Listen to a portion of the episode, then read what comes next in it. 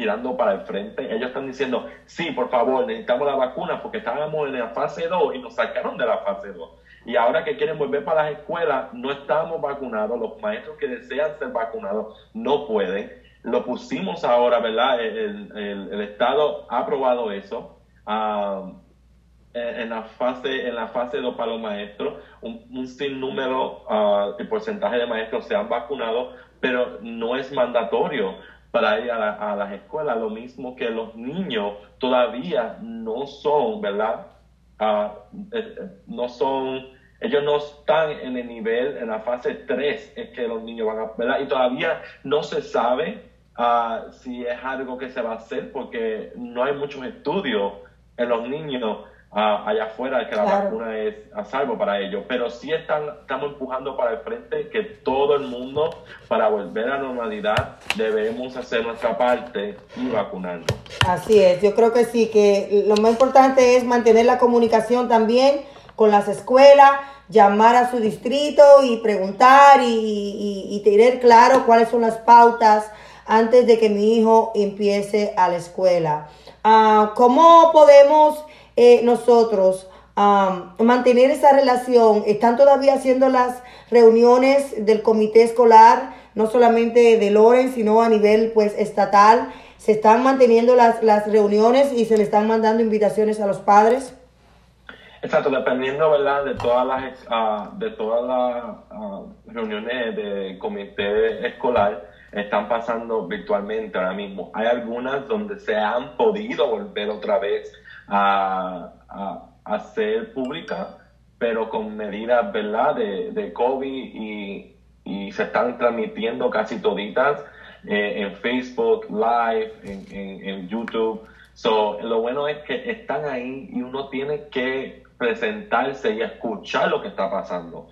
Todo padre tiene un deber, ¿verdad? De estar involucrado en lo que está pasando en las escuelas públicas de sus niños siempre lo he dicho, Raquel, cuando estoy aquí, ustedes pagan sus taxes, ustedes tienen el derecho a decir, no me gusta esa idea, tenemos que encontrar otra cosa, no es lo mejor para nuestra comunidad. Ustedes son, mira, los número uno que pueden empujar lo que deseamos en nuestras escuelas públicas.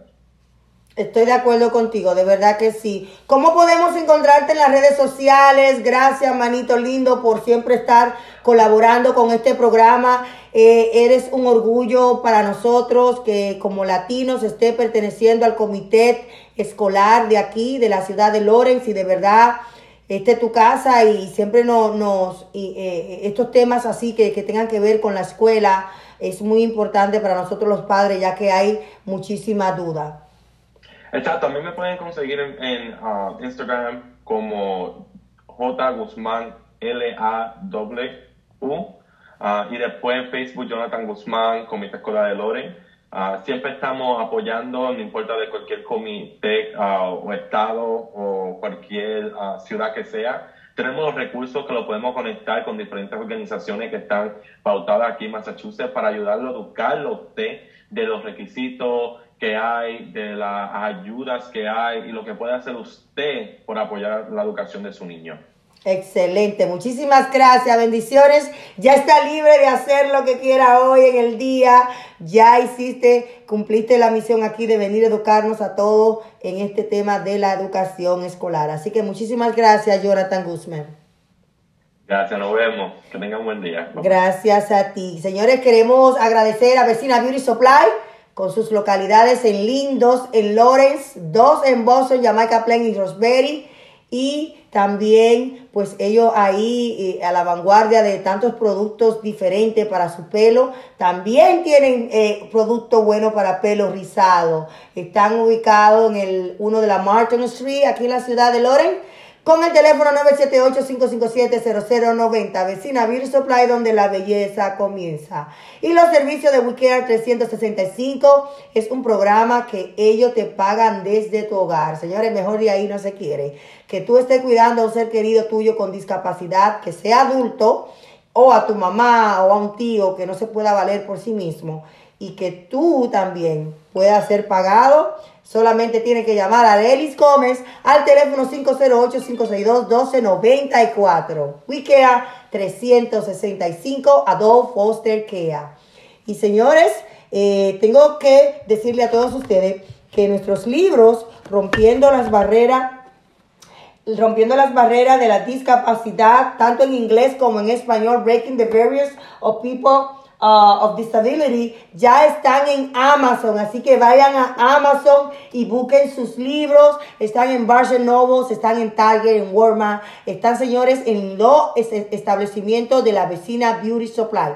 En todos los establecimientos de la vecina Beauty Supply, que prontamente vamos a hacer una actividad, estaremos allá presentes tomando las medidas de precauciones, vamos a hacer eh, firmas, firmas de nuestros libros conjuntamente con el libro El héroe dentro de mí. Señores, por ahí viene también otro libro que estamos ya, vamos a dar a, luz prontamente el libro, un libro que viene también un otro cuento de niños porque estamos pues educando a través de la lectura. Y precisamente Ayer, precisamente ayer, se, se, celebraba el Día de la Lectura Infantil y en los jóvenes. Ayer era un día que la ONU también proclamó para fomentar la educación en nuestros hijos. Señores, la educación eh, eh, por medio de las lecturas y que ellos también puedan leerle a sus padres es muy importante. Así que vayan a Amazon, a Target, a Walmart y a Barnes Noble, a la vecina Beauty Supply y busquen sus libros porque tenemos que educarnos. Y si usted pertenece a alguna organización y quiere que yo prontamente vaya a hacer actividades y promocionar estos libros y hablar de la importancia de la discapacidad, la inclusión, la accesibilidad, la igualdad, la diversidad en nuestros seres queridos, pues ya ustedes saben, pueden llamar al 978 828-5390. Señores, ya sí, desde Miami está nuestro doctor Bello Ángelo, Ángelo, Ángelo Pérez, Ángelo Pérez, Ángelo Pérez. Señores, eh, eh, de verdad que para mí es un placer contar con este doctor, quien es además pediatra, y es también eh, especialista en el autismo. Él siempre está educándonos con estos temas tan necesarios y tan importantes para nuestra comunidad. Queremos darle la bienvenida al doctor Ángelo Pérez. Muy buenos días, doctor.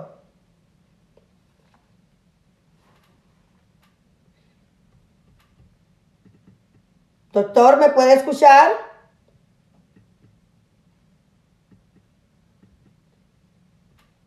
Estamos tratando de hacer conexión con el doctor Ángelo, quien hoy viene a hablarnos de um, un tema muy importante que es um, el autismo. Eh, el, pasado, el pasado, ayer, ayer se estuvo celebrando también, ayer se estuvo celebrando el Día Internacional del Autismo. Deja ver cómo puedo yo darle paso al doctor, que no lo veo por aquí. Estamos tratando de hacer enlace con el doctor Angelo Pérez. Déjame ver. ¿Me escucha? Sí, ahora sí. Ah, mire, ¿lo puede ver? Sí, lo escucho y lo veo. Muy buenos días, bienvenido a su programa. Buenos días, Raquel. Gusto poder trabajar con ustedes y con tu comunidad vía virtual.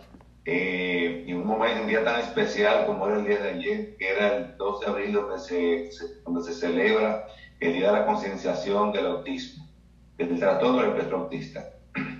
Y hoy está usted pues con su camisita azul muy linda, haciéndole honor a este tema que es tan importante en nuestra sociedad, no solamente para los padres, no solamente para los las personas que, que, que padecen de esta condición, sino también para el mundo, porque ahí es que radica donde vamos a hacer la diferencia en educar al mundo. Vamos a iniciar con el tema que siempre queremos eh, eh, eh, reabundar en este tema, que es qué es el autismo. en la pasada intervención estuvimos hablando del, del, Asperger, pero hoy vamos a hablar del autismo y, y cómo esto se relaciona con este síndrome del Asperger.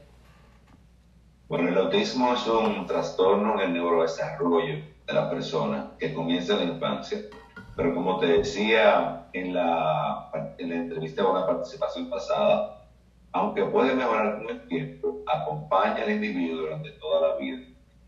Antes se hablaba de varios tipos de autismo, en los cuales se incluía el trastorno de Asperger, pero ya el trastorno de Asperger fue sacado de lo que es la clasificación de autismo, porque el Asperger es un autismo de alto rendimiento. Y ahora solamente se habla de autismo leve, moderado y severo. Eh, la clasificación va a depender del grado de independencia o de ayuda que necesita la persona. Si una persona necesita poca ayuda, va a tener autismo leve, o sea, poca ayuda para desenvolverse. Si una persona necesita mediamente ayuda, va a tener autismo moderado. Una persona que puede ser independiente y que demanda mucha ayuda, va a ser un autismo severo.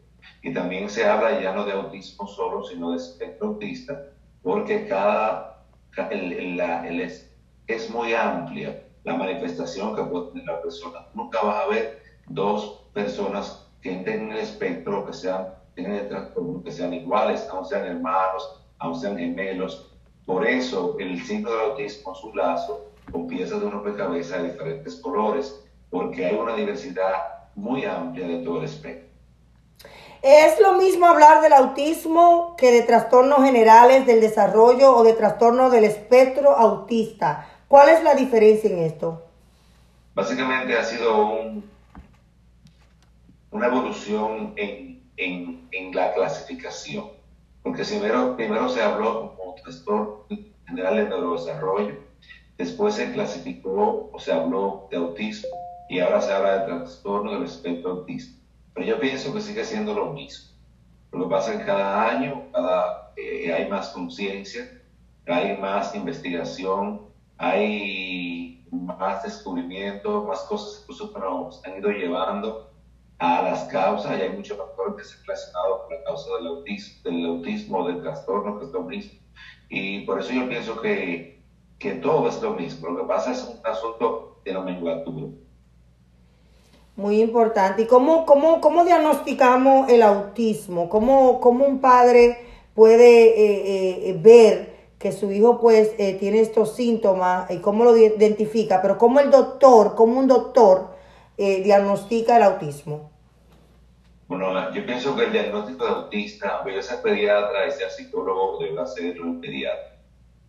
Eh, con ayuda de los padres, claro, porque cuando un niño va a la consulta, por lo regular, a menos que vaya a la consulta de rutina de niño sano, que se hace durante el primer año, los 12 primeros meses. Yo siempre he tratado con pacientes después del año vuelvan a la consulta cada dos meses, aunque estén sanos, por eso mismo, porque hay muchas situaciones que no se ven durante el primer año.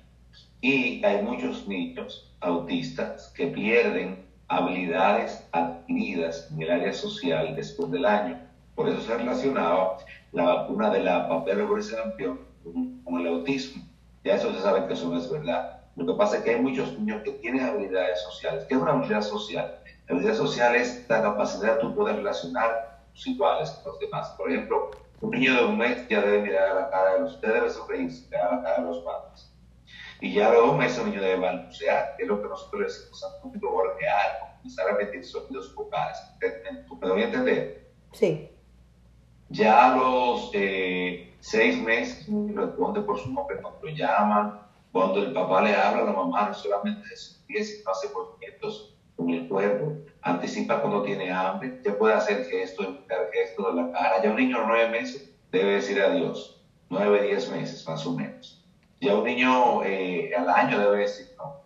El decir sí se tarda más tiempo. El decir no es algo que un niño lo va haciendo a la más temprano. Entonces muchos niños van teniendo un desarrollo aparentemente normal hasta el año, pero después del año van dejando de hacer cosas que ella hacía. La mamá te dice, doctor, él decía mamá, pero ya no me dice Doctor, él dice adiós, pero ya no dice adiós. Antes esto se le llamó trastorno desintegrativo de la infancia. El niño como que se desintegraba, como que se iba, como que se iba de lo, de lo que es la conexión con los demás, porque los niños que están en el espectro tienen intereses muy particulares, van a tener alteración en el área social y también en la conducta. Me explico. Van a tener un comportamiento diferente. Un espectro puede variar muchísimo, de ser niños muy centrados en una sola cosa, ser muy distraídos, muy centrados en tener mucho interés, por ejemplo, en la tecnología, y ser muy diestros con con, las iPads, con los celulares que no deben prestarse a los niños hasta que tengan tres años. O ser muy diestro armando cabezas. Eh, ¿Cómo fue, doctor? Escúcheme esa parte, que, que, es muy importante lo que acaba de mencionar. No se le debe dar un iPad a un niño. Los elementos electrónicos no deben darse a los niños hasta los tres años. Hasta los tres años, ¿eh? Oh, wow. No puede andar con un celular bajándole un juego a un papá, no puede, un padre no puede bajarle un juego a un niño al año, un celular para que use. En mi consulta van padres que cuando el niño llora, empieza a pasa un celular. Porque imagínate tú. Wow. Imagínate, yo lo que quiero examinar en ese momento niño presente. Y el niño tiene que estar, tratar de Pero ¿cómo un padre le pasa un, un teléfono a un niño de un año? O sea, eso es lo que hace que lo aísla del entorno y lo sumerge en lo que la tecnología vuelta. ¿Y qué, qué, pasa en ese cerebro de ese, de ese niño cuando se le, se le introduce un aparato, eh, un dispositivo a temprana edad? Si me puede eh, eh, intervenir en ese, en ese aspecto. Bueno, los seres humanos aprendemos por placer. Todo lo que nos da placer, nosotros como, como, personas, desde que nacemos, ahí en el cerebro que llamamos los son sustancias químicas que se activan cuando tú haces algo que te gusta. Ahí está, por ejemplo, la dopamina. Entonces, cada vez que un niño tiene, por ejemplo, una tableta o tiene un dispositivo electrónico, sea cual sea, y le da, por ejemplo, a un botón, y en ese botón el niño recibe un punto, pero una, una puntuación, o recibe un sonido, o recibe algo que, le pueda, que lo pueda estimular, ¿qué va a hacer ese niño? se va a ir habituando a esas cosas, porque todo lo que nos da placer, placer produce un hábito. Entonces el niño lo que va a ir haciendo es una adicción a los juegos electrónicos. Por eso hay tantos niños que son adictos a los juegos electrónicos, tantos niños que la pandemia se pasaron la pandemia jugando a través de un play o a través de otro juego. Se acostaban a las 2, a las 3, a las 4 de la mañana, amanecían y ahora tienen problemas los niños oh, en la escuela virtual para concentrarse. Yo tengo cada día llamadas, consultas de padres con sus hijos, que eran niños que en la escuela eran niños que eran totalmente funcionales y ahora de manera virtual no lo son porque tienen una tableta, no estoy hablando ya de niños pequeños, de niños más grandes, las redes sociales, la escuela y aparte de eso los juegos. ¿Qué le produce más placer a un niño? La red social, la escuela, un juego, los juegos. Entonces imagínate teniendo frente a ti tres cosas que te gustan. ¿Qué tú vas a usar? la que más te gusta, la que menos te gusta, porque estudiar no es lo que a nadie le gusta. yo pienso que lo más malo es estudiar, porque trabajar es malo porque te paga. Pero tú tienes que hacer, no te paga. Entonces, a mí los niños sean muy responsables, a niños que estén muy centrados, le está costando mucho integrarse a las clases porque tienen los dispositivos, lo que te dije, redes sociales, entretenimiento, juegos y tienen también la, la, escuela. O sea que los padres ahora van a tener más trabajo, quizás van a tener incluso que usar eh, eh, secciones de psicólogo para, para eh, despegar a sus hijos de los dispositivos, de las redes sociales, de los aparatos, de las porque esto, esto ahora está creando un problema mayor no solamente la, la, discapacidad o la condición, o si tiene autismo, si tiene eh, otra condición, es esto de lo aparato también, cómo influye en la vida de nuestros hijos. Como tú dices, no como tú dices, pero no van a tener, están teniendo mucha dificultad. Sí. Por lo que te estaba diciendo, porque tiene muchos distractores, sin embargo, hay muchos niños que están en el espectro autista que en las clases virtuales se han centrado más y han aprendido más. No muchos, hay algunos niños tengo pacientes que hemos visto la diferencia de que aún siendo con clase virtual se han integrado, han ido aprendiendo, pero claro, son niños que tienen familia y que tienen una mamá o un papá que se baja o se pone lo que los acompaña a hacer las clases. ¿Cuáles son las características o síntomas eh, eh, eh, generales de, de, una, de una persona que tiene autismo? Bueno, tú sabes que el autismo acompaña a la gente para toda la y siempre que me toca hablar de autismo y que hablamos de que cada día es más frecuente que las estadísticas estén subiendo, que se suben un poco más. Por ejemplo, hace unos años era 59, ya el año pasado era 1,59, este año el año, hace unos años era 1 en cada 59 niños menores de 8 años. El año pasado fue 1 en cada 54 niños. Entonces, cada año es más frecuente, pero es más frecuente hacer un diagnóstico. Porque siempre ha habido, yo siempre digo que siempre había en la escuela un muchacho o una muchacha que era buen estudiante, pero que no se integraba, no socializaba con los demás, o teníamos intereses que no han de su grupo. Porque como te decía, el autismo a, va a afectar o va a incluir una alteración en la interacción social, en la persona poder manejarse, relacionarse con los demás y en la conducta desde que puede ir desde, ser muy hiperactivo a ser muy distraído y sobre todo a tener lo que llaman eh, atipias, movimientos atípicos, o mover mucho las manos, o rascarse mucho la cabeza, o una oreja, o aletear con las manos cuando están desesperado, eh, caminar en puntilla, algunos, eh, otros de balancearse de adelante hacia atrás como yo estoy haciendo, pero es un espectro. No todos los niños las personas que estén en el espectro autista van a tener las mismas características y van a tener los mismos movimientos y las mismas eh, estereotipias, porque son movimientos diferentes. Lo que sí van a tener sí es dificultad en relacionarse con los demás. Van a, tener, van a ser, no le va a interesar relacionarse con los demás, porque los bebés no van a mirar a la cara a, los niños, no van a comenzar a hablar a la edad niños que siempre los niños autistas tardan mucho para hablar y eso es una de las cosas por las que van al terapista de habla. Y el terapista de habla ya lo manda al psicólogo o en el jardín escolar es un niño que no se integra con los demás porque no tiene interés o tiene dificultad para comunicarse y ya cuando son más grandecitos o adultos van a ser torpes en las habilidades sociales. Son las personas que tú le explicas un chiste y no te entienden son muy inteligentes, por ejemplo, para, las matemáticas o para la tecnología, pero tú le explicas un chiste y no te entiendes. No sé si me voy a entender. Sí, sí. Son estorbe para socializar. Doctor, eh, eh, al, principio del programa tuvimos la intervención del doctor Carlos Morla, donde él hablaba de la epilepsia. Y es cierto que el, el, autismo viene asociado con otro trastorno o con otros, otras complicaciones médicas si, si puede mencionarnos cuáles, eh, brevemente cuáles son esas más, eh, eh, más comunes con, una persona con autismo. Bueno, lo que pasa es que hay conductas autistas y hay autismo. Y un 20% de las personas con autismo tienen una comorbilidad. En el caso de COVID, por ejemplo, hemos visto que las personas que han fallecido en la pandemia, la mayoría han sido personas que son diabéticas que eran obesos. O sea, hay una comorbilidad en las personas que fallecieron. O sea, aparte de haber tenido COVID, ya tenían una condición anterior. En el autismo, un 20% de las personas pueden tener alguna comorbilidad, algunos síndromes genéticos y algunos pueden tener algún tipo de depresión.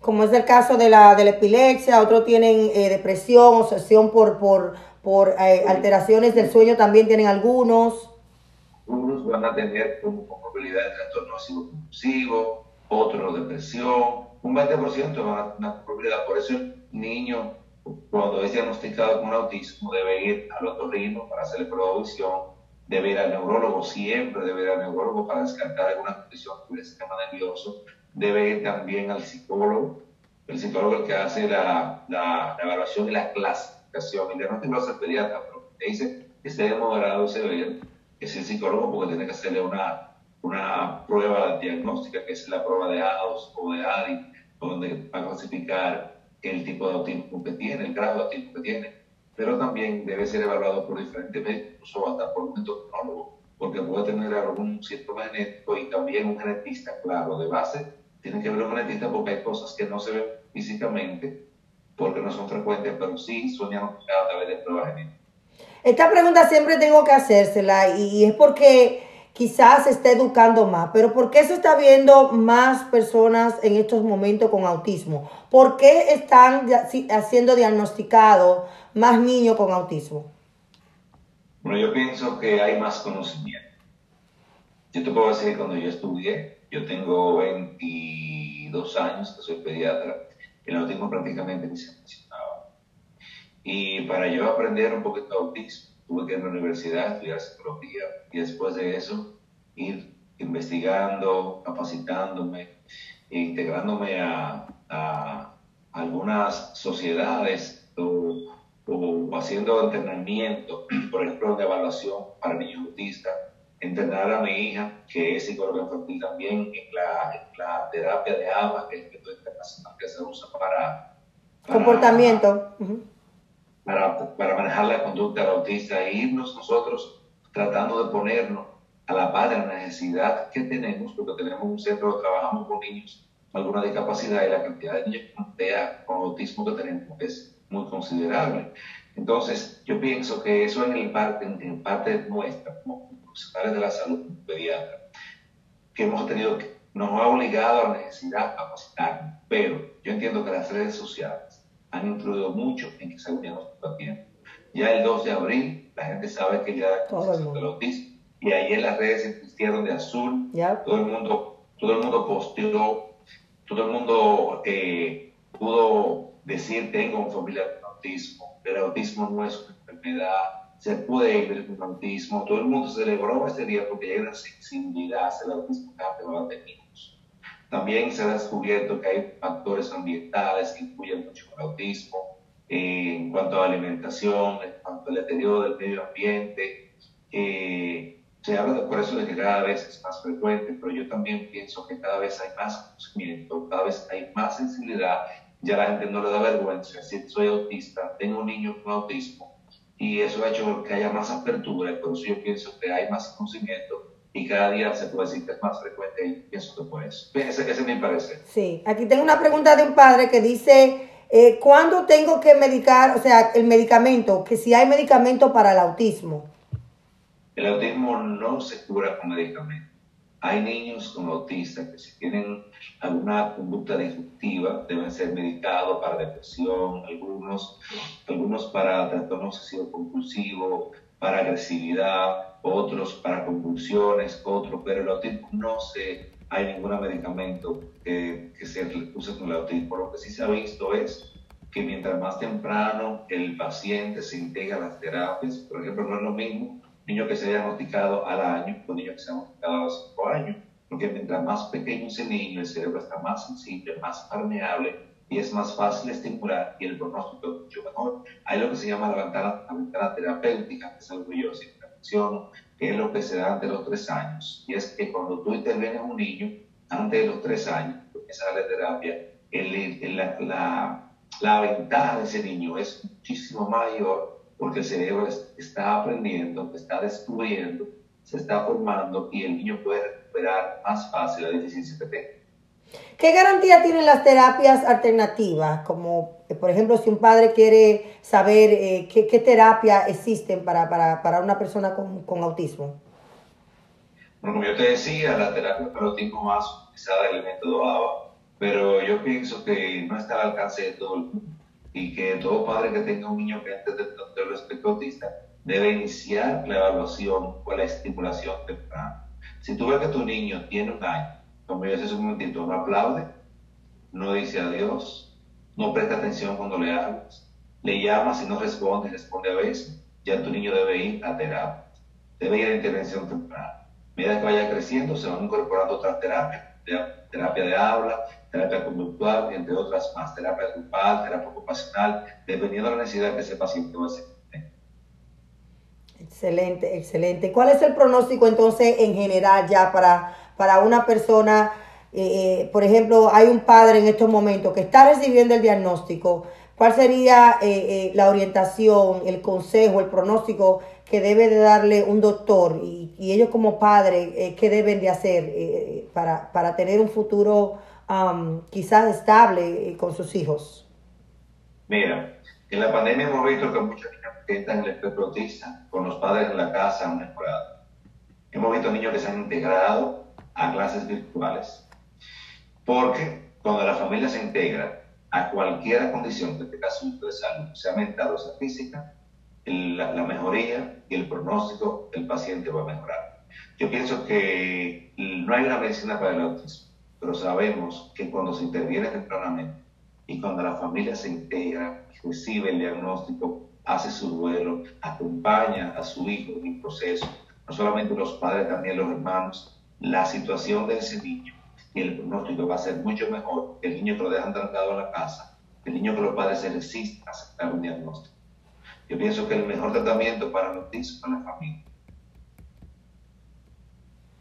Y, y, esos padres que, que quizás ya saben que sí, sus hijos tienen autismo, pero que no quieren enfrentar esa realidad, ¿qué consecuencias está, están sus hijos propensos a, a, tener? Bueno, los padres que están pasando por procesos de duelo, eso no es más que duelo, no aceptar la situación de su hijo. Yo pienso que deben buscar ayuda, deben recibir ayuda, porque mientras pronto, más pronto comience el acompañamiento, comience la terapia, comience la aceptación del diagnóstico, las cosas van a ser mejorar, porque el autismo el tiempo es vital. Por eso yo entiendo que el niño debe ser diagnosticado a tiempo. El promedio de, edad diagnóstico del autismo es el 3 años. Y yo siempre digo, es un, es un diagnóstico, cuando llega a los 3 años, llega tarde. Yo pienso que no podemos esperar el tercer año para diagnosticar. Yo pienso que debemos ir al pediatra todos los meses. Yo pienso que debemos ir antes del año, después del año, debemos ir cada dos meses y debemos estar pendientes de cómo nuestro niño se va desenvolviendo, relacionando con los demás debemos darle más tiempo a nuestros hijos, debemos usar menos tiempo nosotros como padres las redes sociales, porque ¿qué pasa? Los niños aprenden más por lo que ven que por lo que dices. Y debemos facilitarle con unos tiempo a los niños las iPads, los celulares. Debemos dejar que, permitir que el niño explore, que el niño ponga mano, que el niño juegue. Ya no, ya, antes nosotros teníamos tantas cosas que hacer, los niños ahora tienen tan pocas cosas que hacer, porque todo lo que hacen los padres es prestarle un celular. Yo que a mí me duele cuando veo que un niño llega a mi consulta, el papá le pasa su lugar. Wow. Wow. Debemos de, eh, empezar a concientizar en cuanto a eso también.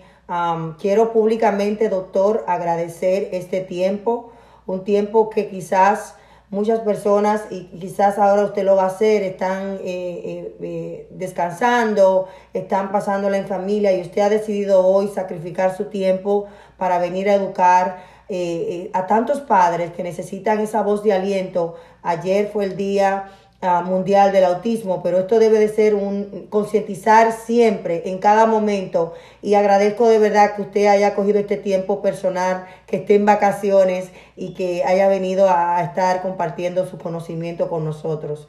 Muchísimas gracias, doctor. Siempre la orden, Raquel. Yo pienso que no importa que estemos de vacaciones, que estemos enfermos, que estemos a lo mejor muy alegre, a lo mejor muy triste. Yo pienso que tenemos un compromiso eh, con la sociedad y el compromiso mío yo pienso que puede ser lo mismo. Yo creo que, yo estoy segura de que así es y, y, así ha sido. Hay muchos padres que están haciendo muchas preguntas, pero el tiempo no da para más y de verdad que agradezco, enhorabuena y espero que tenga un tiempo por excelencia donde está. Muchísimas gracias, doctor. ¿Cómo podemos encontrarlo en las redes sociales? Y si hay algún padre que veo que están poniendo mensajes en Instagram.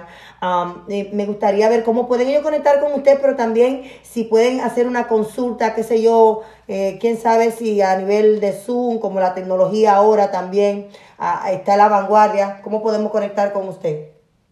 Bueno, pueden conectarnos, si es a nivel de las redes sociales, me pueden encontrar en Facebook como doctor Ángelo Pérez, en Instagram como Papado Toy, así cibaeño, Papado Toy, o doctora Angelo Pérez, y tenemos un centro donde trabajamos con niños con necesidades especiales, que está ubicado en La Vega, en la República Dominicana, eh, con un teléfono que es el 809-242-0147. Nos pueden encontrar en Instagram también como IPI, arroba LB. IPI LB, nos pueden encontrar, que tú compartes más tarde tú me compartiste en tu red, ahí pueden comunicarse con nosotros, nos pueden escribir por DM, cualquier cosa, estoy a disposición de responder, cualquier pregunta. Porque como te dije, yo pienso que tengo un compromiso y mi compromiso es con la familia que tiene niños con autismo. Excelente. El doctor es pediatra, es especialista en autismos, así que cualquier pregunta con referente al crecimiento, al desarrollo de sus hijos, él está ahí disponible para responderlo. vamos a tener otra intervención, específicamente hablar ya de un desarrollo en otro tema de, la pediatría, de, cuando nuestros hijos necesitan esas pautas y preguntas que tienen muchos padres. Así que muchísimas gracias, doctor. Pase un feliz resto del día. Igualmente, un gusto. Bendiciones, bye bye, muchísimas gracias. Señores, queremos darle la bienvenida inmediatamente a Raquel Lara, quien es ella eh, eh, esta, esta persona que uno necesita en su vida para que le den ese empuje para uno ejercitarse, pero también viene a darnos pautas para personas con discapacidad haciendo ejercicio adaptado. Hoy es el día de ejercitarnos y mover nuestras extremidades. Quizás algunos pueden hacerlo acompañado de sus padres o de los ah, asistentes que están con ustedes. O quizás pueden mover el cuello. Todo eso es importante. Así que le damos la bienvenida a Raquel Lara, entrenadora profesional. Muy buenos días. Adelante, Raquel.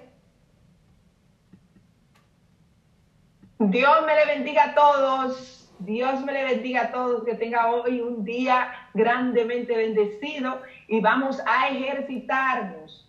Tan, tan, tan importante como informarnos es el ejercicio. Como acaba de decir el doctor, no hay mejor medicina que compartir con nuestros hijos, con nuestra familia cuando tienen una discapacidad. Así es que eso es lo mejor que hay. Y si hacemos ejercicio junto con ellos, mucho, mucho mejor. ¿Ok? Así es que hoy tenemos una rutinita con la banda. Vamos a trabajar con la banda. Me gusta más la banda que las pesas. ¿Por qué? Porque es terapéutico. Con la banda podemos ejercitar nuestro cuerpo, nuestro cuerpo completo y nos va a ayudar a todo, a todos los movimientos, ¿ok? Así es que vamos a dar una calentadita de dos minutos. Vamos a mover nuestro Yo me voy a parar para acompañarte porque que estos ejercicios no se pueden hacer sentados. Vamos, no, no, no, no, hay que pararse. ok, movemos los hombros. Los hombros hacia atrás. Vamos a hacer seis. Seis. Hacia atrás. Y los que no tienen, los que no se pueden parar, ahí están los familiares para ayudarles. Ok, pero es muy importante hacer ejercicio, mi gente. Recuerden siempre eso. Hacia al frente ahora. Hacia el frente. Y aquellos que tienen, eh, necesitan asistencia de sus padres o de sus seres queridos, pues ahí pueden ayudarlo a mover los hombros. Vamos a mover el trapecio un poquito hacia adelante, suavecito y respirando.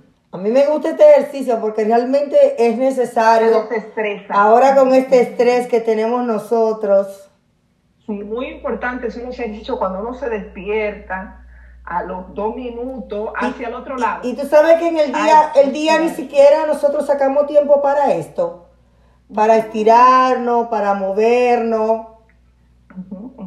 Y es muy necesario esto hacerlo. Muy necesario, muy importante. Es como la charla del, del viernes pasado. ¿Ok? ¿Ok? Respiramos. Que dimos en la iglesia. El ejercicio es tan importante como el ayuno y la oración. Es verdad, claro. Muy importante porque el ejercicio es que te ayuda a estar fuerte, a tener energía, eh, eh, a sentirte bien contigo misma. Entonces, cuando uno se siente bien con uno mismo, uno da todo, porque uno da lo que tiene dentro de Claro, queremos invitar a todas las personas que están conectados en estos momentos a que hagan el ejercicio con nosotros. Estamos eh, haciendo nuestra sección de activación y, y, desestresarnos. Desestresarnos. con Raquel Lara. Ok, ahora vamos a agarrar la banda. La banda, eh, como le llamen, la liga, donde, donde, en el país donde estén. Y los que no tenemos banda, podemos eh, eh imaginarlo sin banda. Es sin banda. Y si tienen las pesitas, pueden usar las pesitas pero como les vuelvo y les repito, me gusta más la banda porque más para las personas que tienen una discapacidad, porque es terapéutica, o sea, le va a ayudar en todo, en todo, absolutamente. Entonces, vamos a agarrar la banda, la, la más suavecita. Hay diferentes tipos de banda, hay que son fuertes, media y bajita, ¿ok? Vamos a usar la más suavecita. Nos las vamos a poner en la mano, vamos a poner las manos de frente y vamos a abrir, ¿ok? Si estamos sentados, esa espalda bien derechita, abrimos, cerramos. Abrimos, y cerramos. Cerramos, suavecito. Esos codos alineados con la rodilla. Respirando siempre, no se olviden nunca de la respiración. Hay que oxigenar esos músculos, ¿ok? Vamos a hacer 10. ¿Ok? De esta vamos a hacer 3 de 10. ¿Ok? Vamos a hacer 3 de 10 ahí. Luego que hagamos tres de 10, vamos a hacer una. Para Ahí pusieron que la, hay varias oficinas que están haciendo los ejercicios ahora, Raquel. Ah, qué bueno, qué bueno. Así, derechita, esa espalda bien derechita. Ok, vamos a hacer 10. Ahí la vamos a dejar abierta, ahí la. Ahí vamos a contar 8. 1, 2, 3, 4, 5, 6, 7, Vamos, María Tirado Martínez, hacer ejercicio, estrecharnos. Estiramos. Miren lo que vamos a hacer ahora. Claudio, allá en cabina en Argentina para Discapacidad TV. Miren lo que vamos a hacer ahora. Ahora vamos a hacer, estira los brazos hacia el frente, mirando las manos, de frente a las manos, abiertas, ¿ok? Entre los dedos, entre el dedo grande y el, y el, y el, el que le queda al lado. Vamos. Te pone la banda ahí, que se quede ahí. Vas a abrir. Uno, vas a abrir. Dos, tres. Ay, déjame ponerme aquí para que te vean. Ahí. Eso es. Vamos. Cinco, cuatro. Esos brazos bien derechitos. Apretando la barriga. Apriétala, no la suelte. Pero mira, aún así, aún así sin la banda. Se, eh, se siente porque es un ejercicio que uno no hace eh, diario. Entonces, 8, ahí vamos a dejarlo, déjala abierta, vamos a contar 8, 1, esos brazos bien derechos, alineados uno encima de la otra. Ahí. ¿Ok? 6, 7, 8, ok, ahora lo vamos a virar. Del otro lado. Y cuenta, 1, Cuenta 10. De esto vamos a hacer 3 de cada lado. Quizás para nosotros que podemos estirar los brazos, esto es muy simple, pero para las personas que tienen discapacidad y tienen eh, eh, los músculos muy, muy tight, muy atados, muy... Um, muy apretado. Muy apretado, pues esto se le dificulta. Entonces es importante hacer esta rutina todos los días. ¿De cuántas repeticiones, Raquel? de tres, tres repeticiones y cuando haga una repetición lo deja abierto, está ahí y le cuenta ocho. ¿Ok? Déjalo ahí, cuéntalo ocho. Recuerda siempre que tiene que mantener los brazos bien estirados, la barriguita bien apretadita para que mantenga el pecho erguido y la espalda no se estrese. ¿Ok? Contamos diez, contamos ocho, seis, cinco, cuatro, tres, dos, uno, relájate. Excelente. Ahora, ¿qué hacemos? Al frente, otra vez, y del frente hacia atrás, ese pecho, mira.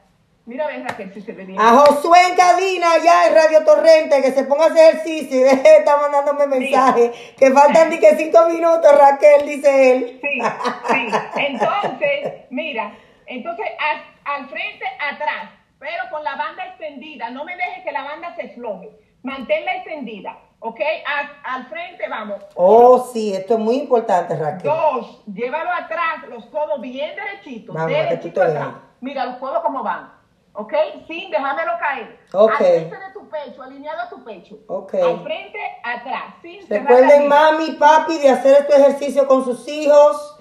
Le va a servir para estirar los brazos, estrechar los músculos y mantener la circulación activa.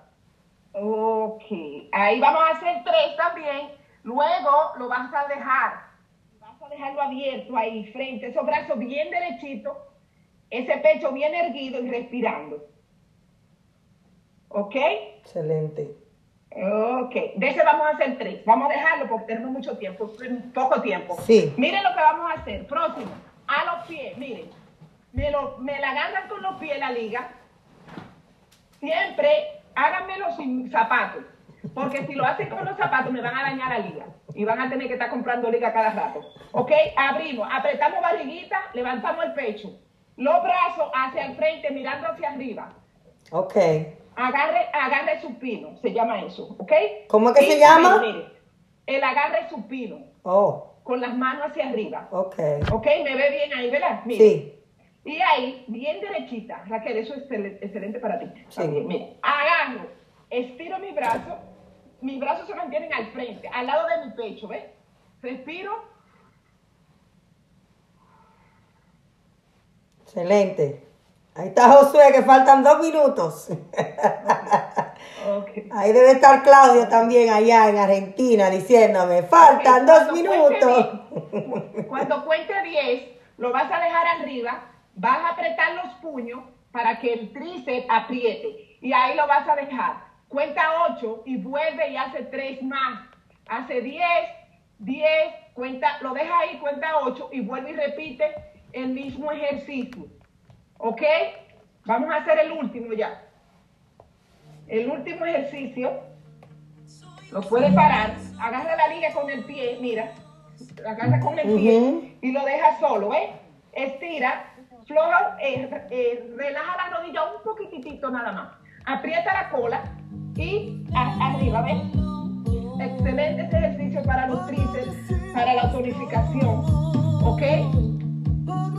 Si no puede agarrarlo con el pie, también lo puede agarrar con la, con la, con la silla de la persona Excelente. que lo y, y le ayuda, ¿ok? So, ¿Cuántas repeticiones? ¿Cuántas repeticiones se hace, Raquel? Son 3 de 10. En cada repetición aguanta 8 arriba, después que hace las 10, en cada una. ¿Para qué? Para que el músculo apriete. Excelente, excelente. Raquel, ¿cómo podemos encontrarte en las redes sociales? Raquel La la dura, así es que ahí estamos. Cualquier información, cualquier pregunta, estamos ahí. Y Agradecemos. estamos aquí, ya sabes. Muchísimas gracias por todo, por darme la oportunidad de estar aquí. Gracias a ti, manita, por siempre estar presente en este programa, ayudando a nuestros seres queridos a mantenerse activos y fomentando, pues, eh, los ejercicios que es tan importante en familia. Así que a ustedes, señores, a toda mi gente bella de Instagram, a toda mi gente bella de Spotify, Facebook, TikTok, Link, TuneIn, Radio Torrente de Vida, KS Radio para la República Dominicana, La Sabrosa de Loren FM.com y para Discapacidad TV, señores, muchísimas gracias.